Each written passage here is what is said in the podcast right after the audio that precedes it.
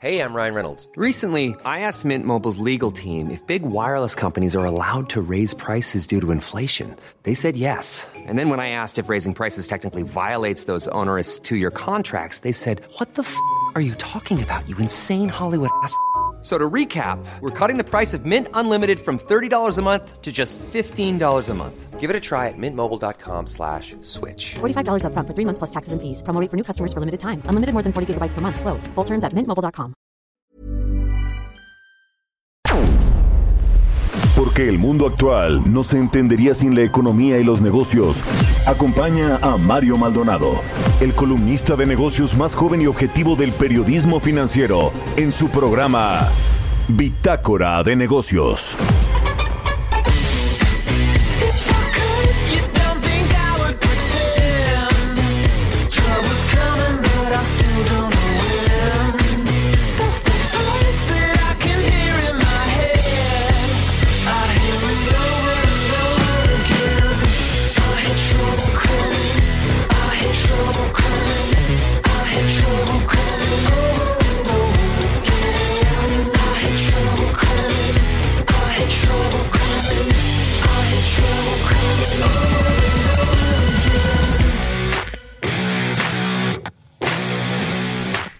¿Qué tal? ¿Cómo están? Muy buenos días. Bienvenidos a Bitácora de Negocios. Yo soy Mario Maldonado y me da muchísimo gusto saludarlos en este lunes 18 de enero del 2021. Saludo con mucho gusto a quienes nos siguen a través de la 98.5 de FM aquí en la Ciudad de México, en Guadalajara, Jalisco por la 100.3 de FM y en Monterrey, Nuevo León por la 90.1 de FM, también al resto de las estaciones que nos retransmiten en otras ciudades y estados de la República Mexicana, en el sur de los Estados Unidos.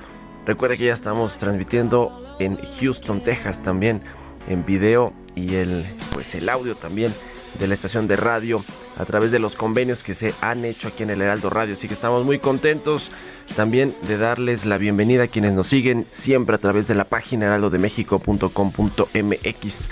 Arrancamos este lunes con música. Estamos escuchando a una banda que se llama Royal Blood. Y la canción es Troubles Coming. Esta semana vamos a escuchar canciones de bandas de Gran Bretaña, la nueva cara del rock de Gran Bretaña. Es el caso esta banda que se llama Royal Blood. Es un dúo británico de rock formado en Brinton en el 2011. Bueno, vamos a entrarle a la información. Ahora sí hablaremos con Roberto Aguilar los temas financieros más relevantes para iniciar la semana. La economía de China es la única que creció en el 2020. Su Producto Interno Bruto avanzó 2.3%. Hay retraso en entregas de la vacuna contra el COVID-19 por parte de Pfizer y México pues ya eh, dijo el presidente que van a eh, reconocer que no van a entregarse la cantidad de vacunas que se prometieron o se pactaron al inicio.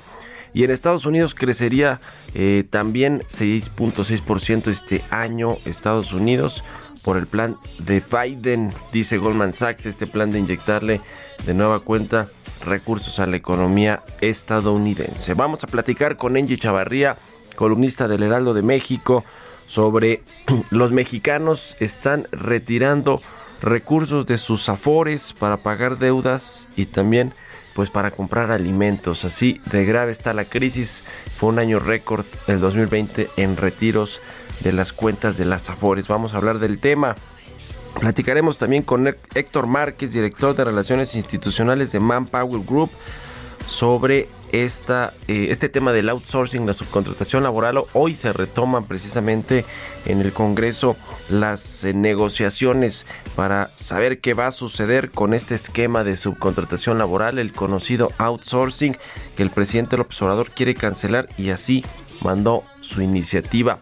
Vamos a ver qué sucede con las nuevas negociaciones. Hablaremos también con Germán González Bernal, vicepresidente de la Canirac la cámara que agrupa los restaurantes formales en México. Hoy abren en la Ciudad de México mm, pues varios restaurantes con espacios abiertos, con terrazas, luego del cacerolazo del lunes pasado en el que abrieron pues aún cuando hay semáforo rojo y no estaban siendo considerados como una actividad esencial Así que bueno, vamos a entrarle a estos temas, al sector energético. La relación entre México y Estados Unidos parece que se pone cada vez más complicada en temas económicos y bueno, pues en temas eh, también de seguridad con lo del general Cienfuegos. Vamos a entrarle a esos temas aquí en Bitácora de Negocios, así que quédese con nosotros. Comenzamos con el resumen de las noticias más importantes del día con Jesús Espinosa.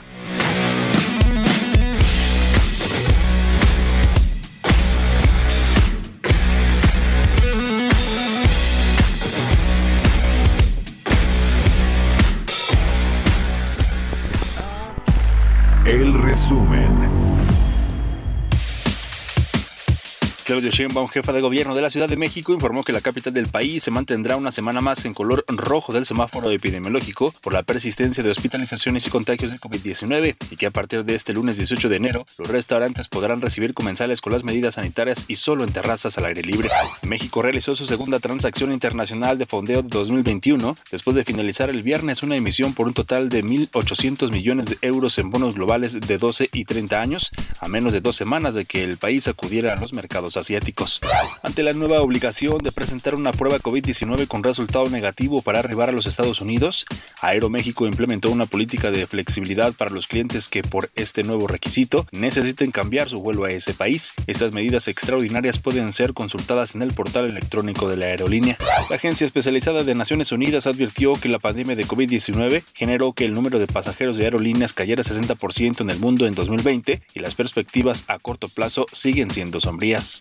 De acuerdo a datos del gobierno, casi dos tercios de los empleos perdidos en el país durante el brote de coronavirus han correspondido a mujeres. Según Gabriela Inchauste, investigadora del Banco Mundial y coautora del informe Diagnóstico de Género de México, el desempleo femenino es una de las mayores barreras al desarrollo que tiene México. Estima que la brecha de género le cuesta a nuestro país 25% del ingreso per cápita.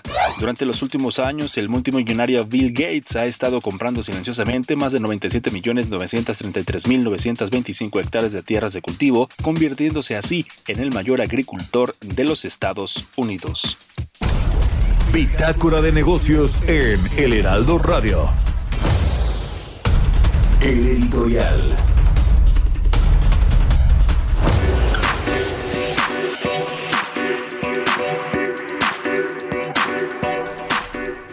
Bueno, pues le decía, la relación entre México y los Estados Unidos parece que no está nada bien, que no arrancó bien el 2021 con el pie izquierdo y eso que bueno, pues hoy Joe Biden se convertirá formalmente y tomará protesta como presidente de los Estados Unidos en sustitución de Donald Trump, con quien hubo también una relación pues muy eh, golpeada. Sin embargo, el presidente López Obrador parece que le eh, le jugó a favor en muchos momentos importantes para Donald Trump y la relación pues comenzó a ser mejor aunque pues esto ya no le favorece más a México. Y hay un problemón desde el sexenio pasado, eso sí, de Donald Trump con el sector energético, la política energética del gobierno de Andrés Manuel López Obrador que favorece obviamente a las empresas del Estado, pero en detrimento de la inversión privada nacional y extranjera, pues no, no cae nada bien con los Estados Unidos, puede ser y va a ser e, eventualmente el punto de quiebra en la relación comercial y económica entre México y Estados Unidos, a pesar de que hay un nuevo tratado comercial, el famoso TEMEC, que bueno, pues los eh, y que invocaron los eh, tres secretarios que la semana pasada le enviaron una carta a México. Eh, hablamos del secretario de Estado, ni más ni menos de Mike Pompeo, del secretario de Energía, eh, Dan Brulliet y de Wilbur Ross, el secretario de Comercio, quienes expresaron preocupaciones por la política energética que se sigue en México y que pues es inequitativa para las empresas privadas con respecto a las empresas del Estado. Hablamos de Pemex y de la Comisión Federal de Electricidad. Eh, le mandaron estas cartas, eh, una carta más bien, con copia al secretario de Relaciones Exteriores, a Marcelo Ebrard, a la secretaria de Energía Rocío Nale y a la secretaria de Economía Tatiana Cloutier. Estas dos últimas eh, le respondieron Rocío Nale vía Twitter, donde asegura que pues México tiene un buen equilibrio en materia energética, que no hay eh, prácticamente pues problemas o no hay eh, favoritismos a las empresas del Estado, lo cual pues a todas luces sí, lo, sí los hay y el presidente Obrador así lo ha reflejado, así lo ha admitido. Eh, dice Rocío Nale que la relación con Estados Unidos dentro del TEMEC en materia energética es de respeto a las normas constitucionales de cada país y así quedó especificado en el tratado.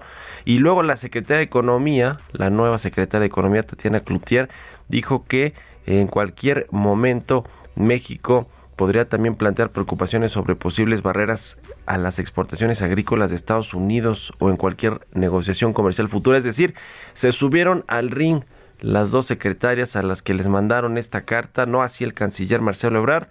Pero bueno, pues no más recordar lo que le dijeron a Alfonso Romo en aquella visita de julio, la visita de Estado del observador a Washington, que pues si no había respeto al Estado de Derecho, si no se honraban los contratos, el TEMEC pues estaría en riesgo definitivamente. Parece ser que en México pues están jugando con este tema como si no fuera de la mayor importancia y yo creo que el sector energético va a ser y está siendo pues este punto de quiebre en la relación bilateral en los temas económicos y comerciales porque en lo de seguridad y en los otros temas también estamos de cabeza con este asunto del exsecretario de la Defensa, el general Salvador Cienfuegos, y lo que ya dijo el presidente López Obrador con respecto a las investigaciones de la DEA, que ese es otro, otro asunto, pero la relación pues no empieza bien en el 2021, empieza con el pie izquierdo. ¿Usted qué opina? Escríbame a mi cuenta de Twitter, arroba Mario Mal, y a la cuenta arroba Heraldo de México. Vamos con los mercados.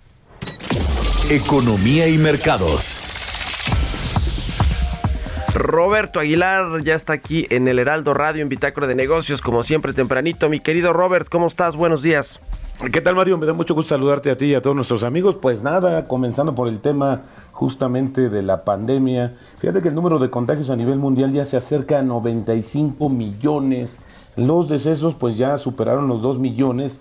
Estados Unidos se mantiene a la cabeza con las infecciones, con 23 millones de casos. Pero por el otro lado, Mario, el número de vacunas aplicadas ya superó los 42 millones en 51 países. Israel es el país más avanzado, de hecho está por terminar y también la, algunos otros países ya comenzaron la aplicación de una segunda dosis. ¿Y por qué este tema, Mario? Porque bueno, pues como sabes el escándalo del fin de semana, bueno, desde el viernes, sobre las dosis de la vacuna de Pfizer, que fue la primera aprobada en el mundo, serán menores en las siguientes cuatro semanas debido a los trabajos de remodelación de una de las plantas en Bélgica de la compañía farmacéutica que justo busca eh, hacer estos, estos ajustes para ampliar su capacidad de producción. La decisión afectará a todos los países con contratos firmados de suministros, principalmente los de Europa, que ya reclamaron públicamente esta situación, y también Canadá, mientras que ayer se informaron 23 decesos en Noruega de pacientes que recibieron la primera dosis de la vacuna de Pfizer y las investigaciones están en curso para determinar las causas. Y bueno, ayer sí hubo una serie de confusiones, Mario, sobre esta situación, porque si bien es cierto que el jefe de la Organización Mundial de la Salud dijo, dijo hoy que el mundo, el mundo estaba al borde de un fracaso moral catastrófico en la distribución de vacunas, instando a los países y fabricantes a compartir las dosis de manera más justa en todo el mundo, dice que este enfoque del yo primero no solo deja en riesgo a los más pobres y vulnerables del mundo, sino también es contraproducente. Esto lo dijo justamente el, eh, la cabeza de la Organización Mundial de la Salud y también, también eh, el representante de la ONU había dicho acerca de, esta, de estos países que pues, pudieran compartir justamente las entregas de Pfizer y a la que México respondió. Sin embargo, pues México más bien está obedeciendo a la situación de disminución general que va a ser la farmacéutica en todo el mundo, no porque quisiera aportar para los países más pobres, que creo que ahí en el tema de discurso y lo que está de fondo es importante también destacarlo, porque bueno, pues sí, sí, sí, en realidad están siendo otros los motivos para que México deje de recibir por lo menos en un mes las, eh, pues los los cargamentos o los pedidos que había anticipado en un inicio. Y bueno, pues la noticia de que la recuperación económica de China superó las expectativas de los analistas en el cuarto trimestre desde del 2020 se expandió 6.5% respecto al mismo periodo del año anterior. Y bueno, esperaban, fíjate, un crecimiento de 6% y fue, eh, fue más vigoroso de que el tercer trimestre del año. Así China creció 2.3% en 2020, lo que la convierte en la única economía importante del mundo que evitó o superó más bien ya una contracción de la economía y bueno, pues esto es lo que está sucediendo y está animando también a los mercados. Y el fin de semana, Mario, fíjate que los analistas de Goldman Sachs elevaron su previsión de crecimiento económico de Estados Unidos por segunda vez en este mes. Ante la expectativa de que el plan de estímulo fiscal del presidente electo Joe Biden, pues esto eh, dé resultados de manera inmediata. El banco estima ahora un crecimiento de 6.6% en 2021. El pronóstico anterior era de 6.4%. Y luego viene una serie de informaciones, Mario, respecto al tema de la toma de protesta del miércoles del presidente electo Joe Biden. Bueno, pues que justamente Estados Unidos se prepara para una jornada de protestas, han cercado algunos espacios, siguen las investigaciones y bueno, pues no descartan algún tipo de manifestación violenta como las que ocurrieron el pasado 6 de enero, así es que muy pendientes sobre lo que suceda. Y bueno, fíjate que también eh, justamente el miércoles el presidente Joe Biden hará varios, eh, varias postulaciones, varios, varios anuncios, perdón, sobre sus primeras eh, acciones de gobierno que van a estar encaminadas en el tema de vivienda, préstamos estudiantiles, el cambio climático y también la inmigración. De hecho, lo que se adelantó es que el miércoles pues va a anunciar que se vuelve a unir a los acuerdos climáticos de París. También va a extender una pausa en el pago de préstamos estudiantiles federales detener los desalojos y ejecuciones hipotecarias, así como exigir el cubrebocas en viajes interestatales y en propiedad federal. Todas estas medidas ya de alguna manera fueron eh, pues comentadas por el presidente electo, pero ya el miércoles se harán de manera oficial y además el presidente Joe Biden dijo el viernes que va a ordenar una mayor producción de jeringas y otros suministros para acelerar la vacunación pues que se mantiene pues de manera muy baja todavía. De hecho, pues lo que comenta es que, o lo dice que es un fracaso lamentable lo que hizo el presidente eh, todavía Donald Trump en términos del combate al coronavirus y sobre todo la aplicación de la vacuna. Y luego también te diría que el regulador brasileño de salud aprobó el uso de emergencia de las vacunas de la empresa china Sinovac y AstraZeneca y esto pues abre el camino para el inicio de la inmunización a medida que la pandemia entra en una segunda ola y bueno pues importante decir también la actitud que asumió el presidente Jair Bolsonaro pues de escepticismo y bueno rápidamente Mario la frase del día el valor del dólar estadounidense y otras monedas debería determinarse por los mercados los mercados se ajustan para reflejar las variaciones en el desempeño económico y generalmente facilitar ajustes en la economía global. Eso lo dijo Janet Yellen, que será la responsable del Departamento del Tesoro ahora con la administración del presidente Joe Biden. Y el tipo de cambio, Mario, cotizando en estos momentos en 19.86. Será el miércoles, ¿verdad? Este 20 de enero la toma de protesta de Joe Biden. Es, exactamente. Con Lady Gaga y J. Lowe ahí cantando, ¿no, Robert? Exactamente. Bueno, pues, pero fíjate que también sobre estos anuncios, lo que hay, no hay que perder de vista, Mario, es que Joe Biden también quiere incrementar los impuestos. De hecho, este, la propuesta es que los que más ganen van a también aumentar esa tasa y acabar quizás progresivamente con esta política de disminución de, de impuestos que aplicó el presidente Donald Trump, que bueno, pues en su momento ayudó al incremento rápido de la economía. Sin embargo, hoy con tanta transferencia de recursos para ayudar a paliar la, crisis del coronavirus, pues será necesario, alguien tendrá que pagar por el rescate y quizás sean los contribuyentes, Mario. Pues sí, eso, en eso tienes toda la razón. Sí va a haber dinero adicional para los desempleados y las familias que están sufriendo la crisis, pero de algún, de algún lado se tendrán que pagar y quizá pues será con estos impuestos nuevos como un nuevo plan fiscal de Joe Biden. Ya lo veremos. Gracias, Robert. A contrario, muy buenos días, un abrazo. Roberto Aguilar, síganlo en Twitter, Roberto AH, son las 6 con 20 minutos. Expreso Financiero. Y bueno, pues ya es lunes y es momento de ir con el Expreso Financiero de Angie Chavarría. Mi querida Angie, ¿cómo estás? Buenos días. Hola, ¿qué tal? ¿Cómo estás, Mario? Muy buenos días, buenos días a todos. Y pues arranquémonos de lleno y pues feliz inicio de semana.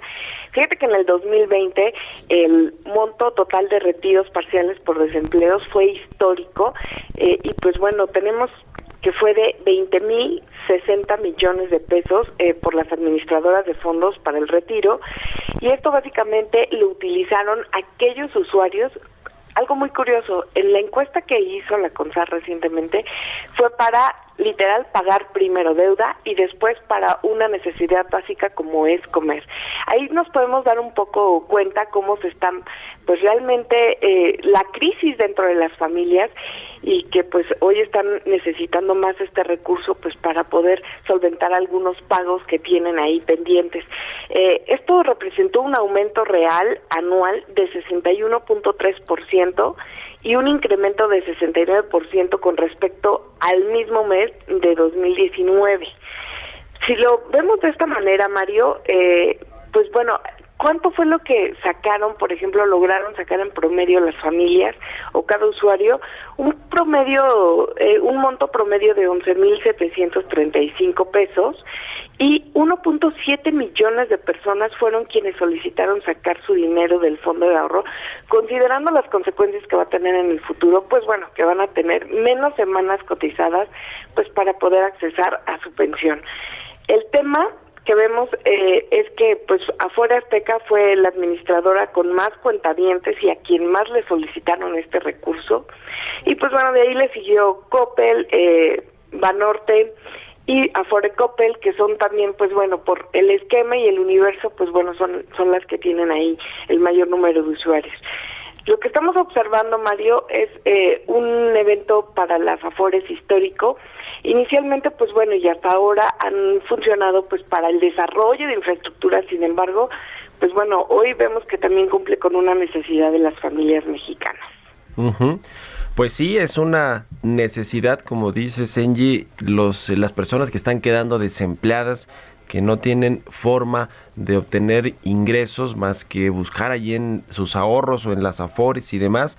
Y pues por eso tenemos este récord de 20 mil 60 millones de pesos, ¿verdad? 61% arriba de lo, de lo que se tuvo o de lo que se sacó pues de las cuentas de afores en el 2019 pues vaya lo que está sucediendo con, con, con, todo este asunto. Vamos a ver cómo viene el 2021, que tampoco se ve que se hará algo eh, mucho más sencillo que el 2020, ¿no? Fíjate que justamente algunas eh, fintech están estudiando pues qué va a pasar con las familias mexicanas que no están contando ni con un recurso ni que han recuperado su empleo y que difícilmente van a poder accesar a este recurso y consideremos que son aquellas personas que tenían un empleo formal. Hay que ver pues bueno, al menos hay 1.7 millones también de personas que están en impagos en los bancos y que pues bueno, tampoco van a poder accesar este recurso. Pues sí, estas reestructuras financieras de los créditos personales, sobre todo de las tarjetas de crédito y, otros también, ¿no? Pero sobre todo esos créditos que son los que no se están eh, eh, pudiendo pagar y entonces pues o reestructuras o pues si no, habrá que ver qué sucede con todos los que se van o que ya están en el buro de crédito y que quizá pues no van a poder salir eh, pronto o, o, quizá nunca de esto por la terrible crisis de este 2020. En fin, pues qué cosa. Muchas gracias, Engie. ¿Cuáles son tus redes sociales donde te puedes seguir y leer la gente? Por favor, síganme a través de Twitter, arroba y también a través de mi columna todos los martes, tinta y papel, a través del Heraldo de México. Ahí está, gracias a Engie Chavarría. Buenos días, son las 6 con 24 minutos. Vamos a hacer una pausa y volvemos aquí a Bitácora de Negocios.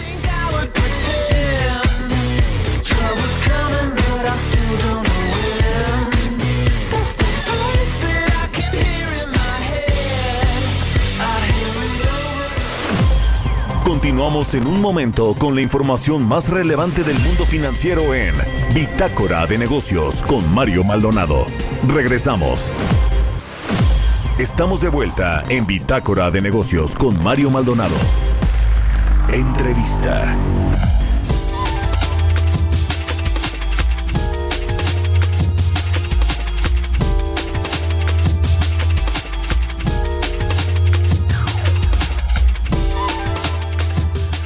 Ya estamos de regreso aquí en Bitácora de Negocios. Son las 6 de la mañana con 30 minutos, tiempo del centro de México.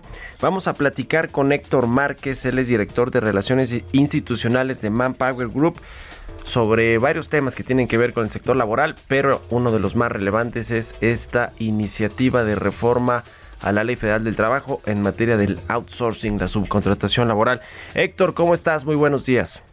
Mario, qué gusto saludarte. Muy buenos días. Pues se retoman ya esta semana las discusiones en el Congreso Federal para eh, ver qué sucede con esta iniciativa que envió el presidente López Obrador y que pues eh, busca cancelar definitivamente la figura del outsourcing, aunque puede ser pues este un tema eh, que ponga en más complicaciones a las empresas eh, en medio de esta crisis económica. ¿Cómo, cómo está ese asunto? Ustedes que eh, están participando en, en estas mesas eh, como parte de la iniciativa privada, ¿cuál es la perspectiva que ven ustedes para, el, para estas negociaciones?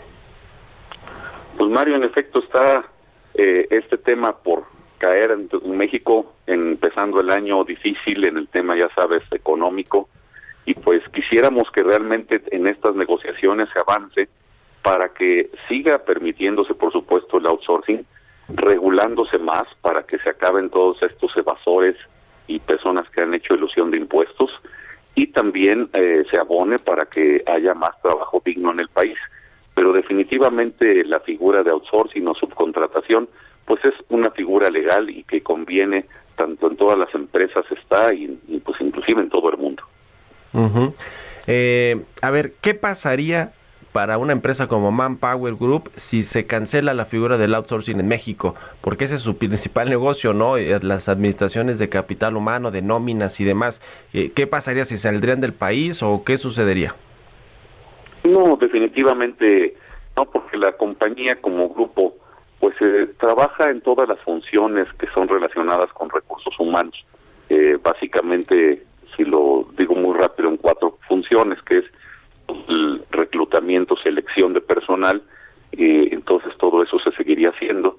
La, la parte también de desarrollo del individuo eh, también se, se, seguirá trabajando, las evaluaciones, y lo que se estaría prohibiendo es esa, eh, digamos, solo la subcontratación. Lo que no te van a dejar ser el, el, el patrón de algunos empleados que tú pusieras a, a disposición de otra empresa para trabajar. Eso es solo lo que estaría prohibido. Entonces, sin embargo, tienes toda la razón, se disminuye muchísimo de la facturación de las empresas que estamos dedicadas a este tema. en, en, diciembre, hablando de los empleos formales, hubo una baja de cerca de 277 mil puestos de trabajo, empleos formales ante el IMSS. El presidente López Obrador pues no tuvo empacho en decir que fue por culpa del outsourcing, aunque creo que más bien se tiene, tiene que ver con un, tema estacional de que hay eh, pues normalmente bajas reducciones de, trabajadores formales en las bases eh, que es de, del pues los que están cotizados ante el IMSS, eh, tiene que ver con la, la baja en la obra civil, en la construcción, este año en el tema automotriz, también la industria automotriz y el, y el de la industria o el sector educativo, ¿no? Las escuelas que no hay pues tanta actividad. Eh, ¿cuál, es, ¿Cuál es la explicación de lo que sucede en diciembre, en finales del año e inicios de año con el tema del empleo formal y los registros ante el IMSS? Eh, ¿cuál, ¿Cómo lo explicarías tú? Porque el presidente dijo no, por, fue por el outsourcing, pero creo que hay muchos matices en este, en este tema, Héctor. Mario. En efecto, no es por el outsourcing, es, es una situación que ocurre cada diciembre. También hay bajas en junio, pero las peores son en diciembre y son debidos a ciertas costumbres, también a que pues la temporada lo así te lleva en temas de algunos sectores del trabajo. El que más bajas tiene, lo dijiste ahorita muy bien, es el sector de la construcción. Eh, todo lo que es la obra civil ya por ahí de la tercera semana de diciembre se cierra. O sea, la gente se va ya a sus casas a pasar la Navidad y entonces ya no hay, ya no ves ningún albañil trabajando, ninguna obra operando y esto hace que en, en este año, por ejemplo, pues de las eh, bajas que hubo, 90 mil prácticamente corresponden al sector de la construcción, a la obra civil y en ese sector pues no se usa el outsourcing, son eh, normalmente empleados directos, de ahí de, si acaso alguna razón social dentro del mismo grupo que hace la obra, pero normalmente el maestro, el arquitecto que está trabajando, ese ingeniero los contrata y los da de alta en el INFI, pues los da de baja porque se van de vacaciones, quién sabe si regresen, y si regresan entonces pues los vuelve a contratar, si hay veces que la obra precisamente no terminó, simplemente la suspenden en esa época Y el, otro sector que este año fue de los más grandes también en, dar bajas, pero todos los años es lo mismo, es transformación, concretamente lo que se refiere al ensamble de autos. Entonces ahí también pues se suspende el, trabajo, les dan vacaciones a las personas. Y, y, las escuelas, o sea, desde mediados de diciembre pues dicen, oye, este, ya no hay trabajo, entonces todo el personal administrativo y maestros, pues eso representó este año prácticamente otras 50 mil bajas. Entonces, todo eso, como podemos ver, pues no es outsourcing, esas son eh, costumbres que tal vez no nos no nos agraden a todos, pero pero no son derivadas de, de una práctica de un sector. Las las bajas cuando eh, del outsourcing se dan se dan durante el año cuando van siendo terminándose los contratos. Vamos a suponer ahorita está eh, trabajándose altamente lo que es el sector que tiene que ver con el campo y ahora que termine en enero febrero pues si el trabajador ya terminó su temporada pues termina su contrato y ahí se le, y ahí este terminará su, su relación laboral y se vuelve a contratar más adelante cuando él quiera. Entonces, realmente son eh, estaciones, digamos, y la de diciembre se agrava normalmente todos los años porque además todo el personal que usas para venta en autoservicios, en tiendas departamentales, pues se acaba lo que es la promoción de los productos en diciembre y los dan de baja. Este año, como no están abiertos, pues no se dieron, hubo muy poquitas bajas en ese sector y por eso las bajas de este año disminuyeron versus otros años. Como sabes, el, el año pasado pues fueron cerca de los 400 mil. Entonces, el, lo que pasa es que al estar secta, cerrado varios sectores, eh, pues no no hubo contratación temporal de esas personas y pues no concluyeron.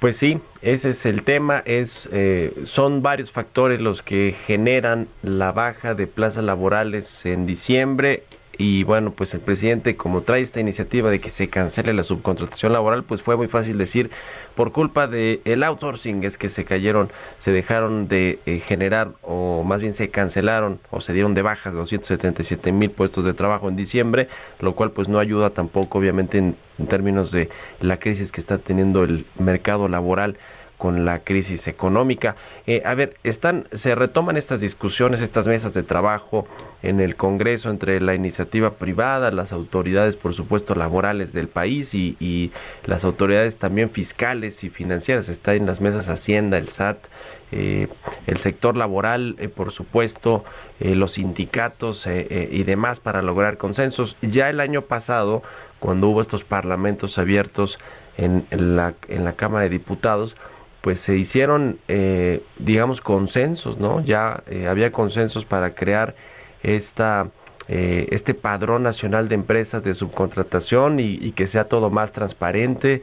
se acordó también no, no prohibir el esquema de subcontratación laboral, que es lo que sí se, se envió en la iniciativa del, del presidente López Obrador a finales del año pasado.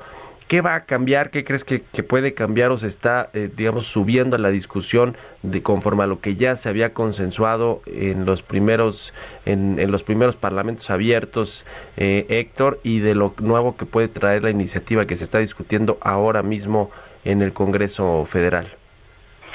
Pues mira, el principal cambio es que sí vamos a ver que hay eh, varias formas de controlar ya estos abusos, estas malas prácticas en cuanto a evasión de impuestos.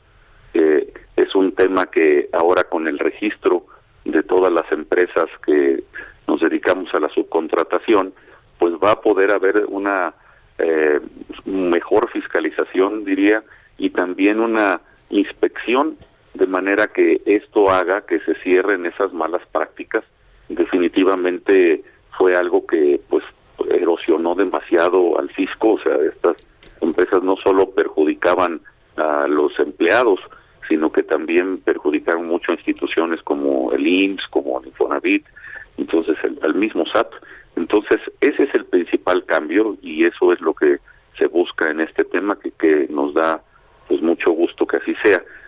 también el tema de este que se pone en la mesa y que hablábamos hace un momentito, pues si quisiéramos realmente decir, oye, ¿quién fue el culpable de las bajas o quién es el culpable de las bajas todos los años, pues se llamaría el empleo temporal. Sin embargo, pues el empleo temporal es algo que debe existir y que tiene que existir porque muchas veces solo requieres a un trabajador inclusive un solo fin de semana o, una temporada que puede ser de un mes o tres meses. Entonces, el, eh, para que quede claro ese tema, pues, ¿por qué se dan? Pues es porque el empleo temporal existe y cuando un empleo temporal termina, una obra determinada, eh, pues se concluye con esa relación laboral.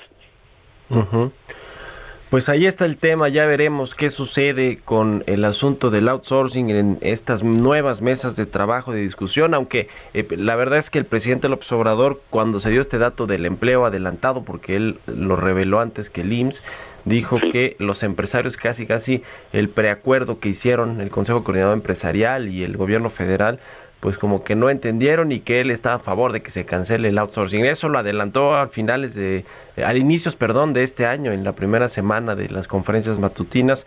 Así que a ver cómo les va, si no les, si no ya desde Palacio Nacional con esta conferencia en la que habló del, del, del tema, pues les tiró línea a los legisladores de Morena. Ya lo estaremos viendo y lo platicamos eh, pues más adelante conforme vayan desarrollándose las negociaciones. Gracias Héctor por haber tomado la llamada.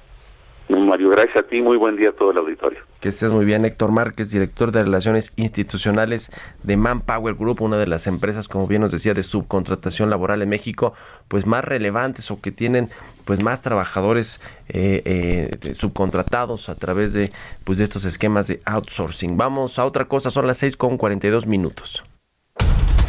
Historias empresariales.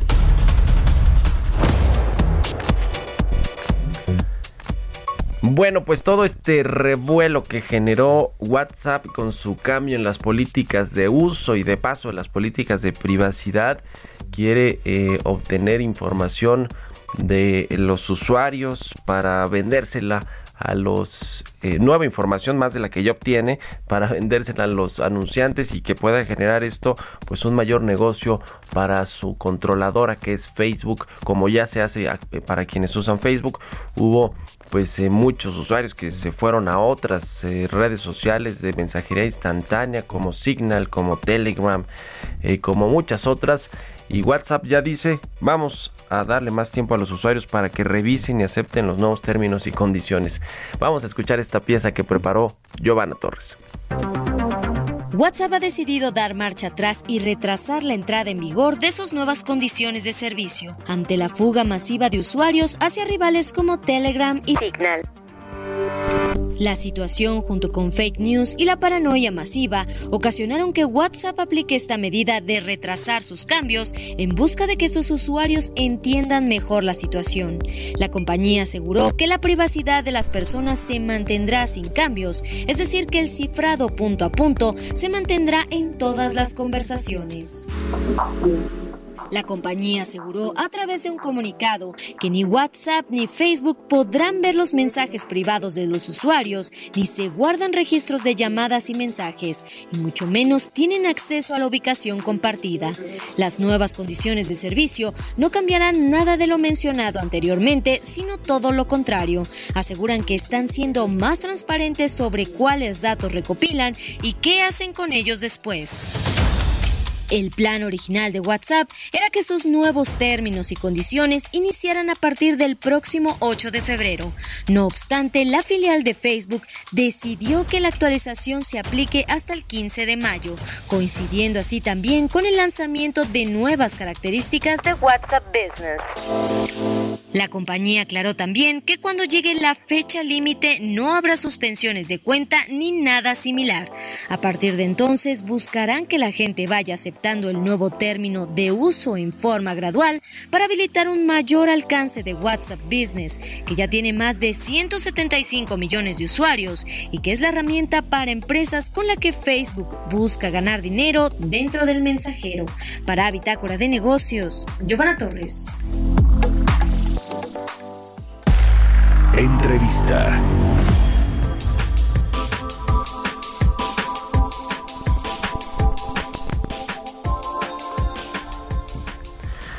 Bueno, pues eh, hoy, este lunes, se reabren restaurantes en la Ciudad de México luego del acuerdo que se alcanzó la semana pasada entre la autoridad, las autoridades del gobierno de la Ciudad de México y los restauranteros para que bajo condiciones estrictas de medidas de seguridad sanitaria y en áreas abiertas algunos restaurantes de la capital del país puedan retomar sus actividades, reabrir las puertas. No son muchos, es un porcentaje, si no me equivoco, y ahora vamos a platicar con un representante de la canidad, de entre 15 y 20% de los restaurantes en México que tienen las condiciones para poder reabrir sus operaciones con eh, estas eh, medidas de áreas abiertas y con terrazas.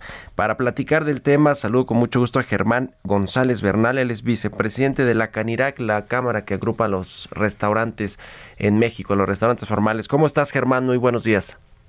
Muy buenos días, Mario. Muchas gracias por el espacio. Pues luego de, ya decíamos, de estas eh, pláticas que tuvieron con las autoridades, hoy reabren algunos restaurantes aquí en la capital del país. Sí, estamos a unos 10 minutos. Tú sabes que por licencia de funcionamiento podemos operar quien así desea los desayunos a partir de las 7 de la mañana. Sí. Y estamos a punto de arrancar eh, con un horario de 7 de la mañana a las 18 horas eh, como bien dices, es al aire libre, en terraza. Eh, estamos buscando una reapertura sin riesgo, que es básicamente como lo que pudimos acordar con la, con la autoridad, eh, buscando un acuerdo posible, encontramos este.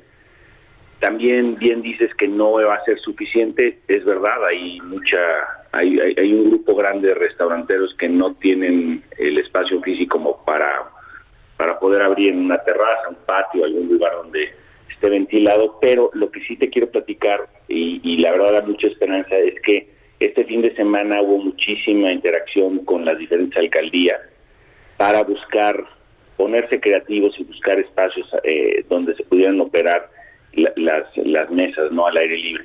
Y, y, afortunadamente se encontraron muchos esquemas muy padres, este, desde algunos yéndote a la banqueta, algunos carriles de estos confinados en una vía que no sea principal y que no cause ninguna molestia, digamos, al, al, a la ciudadanía y entonces se nos están dando algunos carriles, se nos están dando espacios, eh, los mismos centros comerciales han habilitado eh, pues algún estacionamiento, algún área, un jardín que tenían desocupado, o sea, se ha visto un, una pues una coordinación bien importante entre, entre los restauranteros y los caseros y la autoridad para poder abrir más y quizá en lugar de que abramos el 30% vamos a tener la sorpresa de que quizá abren algo así como el 40% con este tipo de, de, acciones que vimos ayer. 40% de los restaurantes. ¿Cuántos establecimientos funcionan en México eh, actualmente y, y, también cuántos se han cerrado por esta crisis de casi ya un año en, en materia sanitaria y económica? Pues miren, en el Valle de México éramos algo así como 90 mil eh, restaurantes y hemos perdido 13 mil 500. Entonces, es un número muy grande y si lo multiplicas por 4 o 5 este, empleos promedio por, por unidad, pues es una, es una cifra bien grande la que hemos perdido en, en, el Valle de México. Eh, a nivel nacional van algo así como 120 mil restaurantes cerrados y casi 400 mil empleos perdidos hemos sido de los de los eh, gremios de las industrias más afectadas por esta crisis. Hay otras sin duda y, bueno pues la cadena de valor que se rompe desde desde el campo desde los mares hasta hasta la mesa que te digo estamos involucrados en ocho de las diez ramas del, de la industria del país. Eh, nosotros le compramos a todo mundo algo no y pues pues los restaurantes son no solo por su peso en el empleo y su peso económico sino por lo que lo que tienen que ver en la vida diaria de todos los mexicanos. Somos un, espacio que, que digamos que vamos, siempre estamos en los momentos más importantes de la vida de todos. Exactamente, toda la cadena de valor de los restaurantes que de, de, pronto no lo tenemos en cuenta, no lo damos por sentado, que bueno, pues son los restaurantes, los meseros, a lo mejor los proveedores directos, pero es toda una cadena de, eh, de valor que se genera y que termina pues ahí en las mesas, ¿no? Y en, en, eh, pues sí, en los restaurantes eh, y nosotros como comensales disfrutando de todo ese, de esos productos, pero como tú dices, detrás de eso pues hay estas cadenas de valor que van desde el campo, desde los mares a la, a la mesa de los comensales y eso pues también ha generado seguramente una crisis importante para toda esta cadena, cadena de proveeduría. Eh, a ver, entonces se reabren hoy eh, en las negociaciones. Hay nuevas fechas, digamos, de eh, cambios en las normatividades para cuando hay semáforo rojo para los restaurantes o solo fue algo excepcional que se logró por pues esta imposibilidad de no poder operar y es abrimos o morimos hay más eh, eh, acuerdos al respecto, cada vez que haya semáforos rojos, ojalá que ya no los haya, pero cada vez que haya semáforo rojo van a considerarse una actividad esencial y se podrán abrir con estas medidas? Pues mira, lo que, lo que pactamos fue la urgencia, la inmediatez, la necesidad de abrir y encontramos un acuerdo de cómo se podría abrir seguro, que es esto del aire libre, de los espacios abiertos quedamos de revisar cada semana, tenemos, vamos a tener una, una mesa de trabajo con las autoridades de la Ciudad de México, del Estado de México, estamos tratando de incluir también a Puebla, está en una situación similar y Hidalgo, y ir revisando qué podemos abrir. En, eh, tiene que ver mucho pues la situación que guarde la ciudad o que guarde estos estados en base a, los indicadores que tú bien conoces ya que se utilizan, ¿no? De, entonces, eh, este miércoles tenemos una reunión, eh, una mesa de trabajo con el secretario de Gobierno de la Ciudad de México y, las áreas que están involucradas en la negociación y vamos a platicar sobre los siguientes pasos. Que todo mundo tiene interés en que la economía abra, todo el mundo tiene interés en que pues tenemos que hacer algo y si no hacemos algo lo que va a pasar es que cuando queramos abrir los giros pues ya no va a haber nada que abrir, entonces necesitamos balancear y yo creo que esa es gran parte del acuerdo que logramos los restauranteros, esa, esa necesidad de balancear la parte de la emergencia sanitaria con la parte económica. Yo creo que las dos son importantes. Si se desatiende alguna, vamos a causar un dolor enorme a la sociedad, tanto de un lado como del otro. Obviamente los muertos y, cuidarnos es lo más importante, pero también la salud económica de la ciudad es súper importante para el futuro y para lo que puede venir si no lo atendemos. Otro, algún otro tipo de apoyo, eh, Germán, en términos de impuestos, en términos de, pues, eh, no sé, a lo mejor algunas ayudas directas eh, que pudieran darles por parte del gobierno de la, de la capital del país, o de eso nada se habló, o sí se habló y de plano no se puede. Pues mira, hemos, hemos estado buscando esquemas, hay, hay una iniciativa de la Secretaría de Desarrollo Económico que nos estamos eh, negociando que nos pueda ayudar con algunas líneas de crédito de 100 mil pesos para, para algunos restauranteros, eh, lo está también apoyando la Secretaría de, Economía Federal. Eh, estamos buscando, bueno, ya ya se anunció el, el tema de, del, de los, el, apoyo a los meseros, que son 2.200 pesos por, por mesero de los que trabajan en restaurantes. Tú sabes que muchos de los que trabajan en restaurantes viven en el Estado de México, entonces no, no pueden acceder a ese apoyo. Entonces, si ha habido algunos intentos, no ha sido suficiente esto que anunció la Jefa de Gobierno de la condonación del impuesto sobre la nómina un mes, el mes de enero. Pues todo ayuda, pero son dulcecitos, son aspirinas para, para la industria, no resuelve.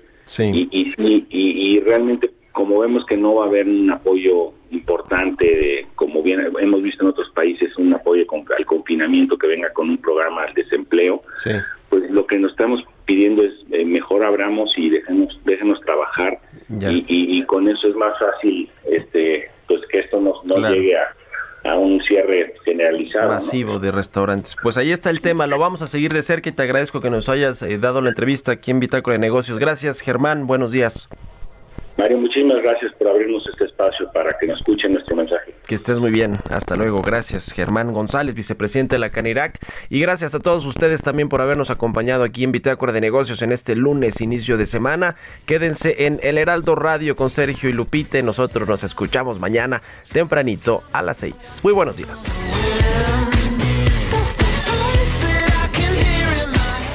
Esto fue Bitácora de Negocios con Mario Maldonado, donde la H suena y ahora también se escucha. Una estación de Heraldo Media Group. Imagine the softest sheets you've ever felt. Now imagine them getting even softer over time. That's what you'll feel with Bowl and Branch's organic cotton sheets. In a recent customer survey, 96% replied that Bowl and Branch sheets get softer with every wash. Start getting your best night's sleep in these sheets that get softer and softer for years to come. Try their sheets with a 30-night guarantee. Plus, get 15% off your first order at bowlandbranch.com. Code BUTTERY. Exclusions apply. See site for details.